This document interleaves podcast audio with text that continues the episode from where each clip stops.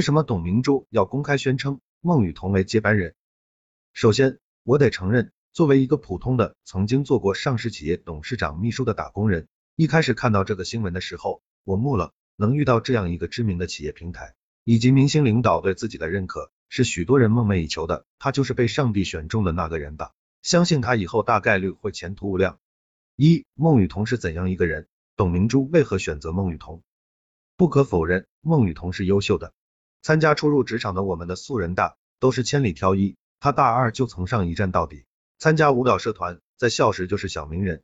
从节目上以及同学老师的描述，大体看出她是一位目标性强、敢于展示自我、不惧暴露野心的女生。如果换作是我参加初入职场的我们，未必能留到最后。有时候人与人之间的缘分就是很奇妙，喜欢一个人从第一眼开始就能察觉。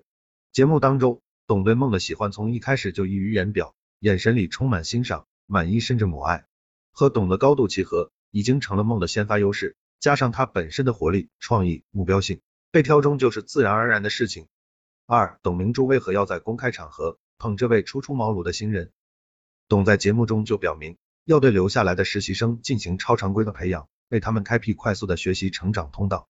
但到了梦这里，董明珠说，看到他就好像看到年轻时的自己，尤其提到要将他培养为自己的接班人。说到这里，得提一下格力和董明珠的一些情况。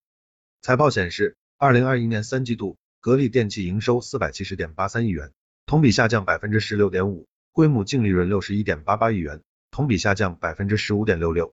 上半年，该公司空调业务营收占比百分之七十三点七九，生活电器和智能装备占比分别为百分之二点四三和百分之零点二二，显示出该公司多元化战略并无明显进展。对比来看。美的集团同期营收为八百七十五点三二亿元，同比增长百分之十二点六六，规模净利润为八十四点四六亿元，同比增长百分之四点四零。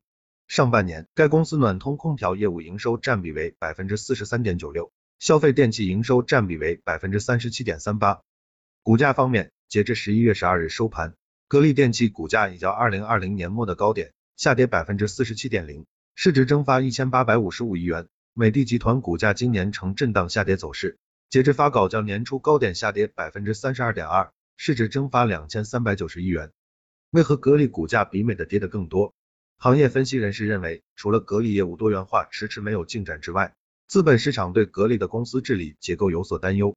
相比格力，方洪波领导的美的集团企业机制相对更稳健，而格力的治理结构缺乏一个自我纠错的机制。董明珠一直凌驾在董事会之上，坚持做手机就是一个很好的例子。随着格力股价持续下跌，投资机构也在大举减持。今年第三季度，坚守六年未减持的中央汇金资产管理有限责任公司减持四千四百四十三点五一万股，代表北上资金聪明钱的香港中央结算有限公司也减持近两亿股，退居第二大股东。该公司前十大股东的合计持股比例由二季度末的百分之五十一点零九。下降至百分之四十六点一零。最近两年为提振格力电器销量，董明珠频频开展直播带货。但行业分析人士认为，董明珠将自己与格力品牌绑定过多，将为该公司未来发展埋下隐患。如果未来董明珠离开格力，企业品牌形象将会受到不小影响。事实上，孟羽童之前已有两人被外界视为董明珠接班人，但都无果而终。首先是前格力电器董事、副总裁董明旺敬东。格力财务负责人去年八月辞职，其次是前格力电器董事、执行总裁黄辉，技术负责人今年二月辞职。关于接班人的话题，董明珠曾多次在公开场合提及。二零一八年三月，他曾表态，如果格力不能更好的运营下来，我绝对不会交班。二零二零年六月，他再次强调人选标准，我很想有个人能冒上来，我随时都可以把位子让出来。所以不是我想和不想，而是他能干不能干，做不做得出来。但在外界看来，从法律意义上来讲，董明珠没有资格指定格力电器的接班人，因为高瓴资本才是格力电器大股东。另外，接班人的问题，董明珠说了多年，到现在也没见其在接班人上有实质性动作。由于董明珠无法接受和别人分享权力，因此在接班人问题上，格力一直只打雷不下雨。如果是一位真的有实力接班的人，董反而不会在公开场合如此高调。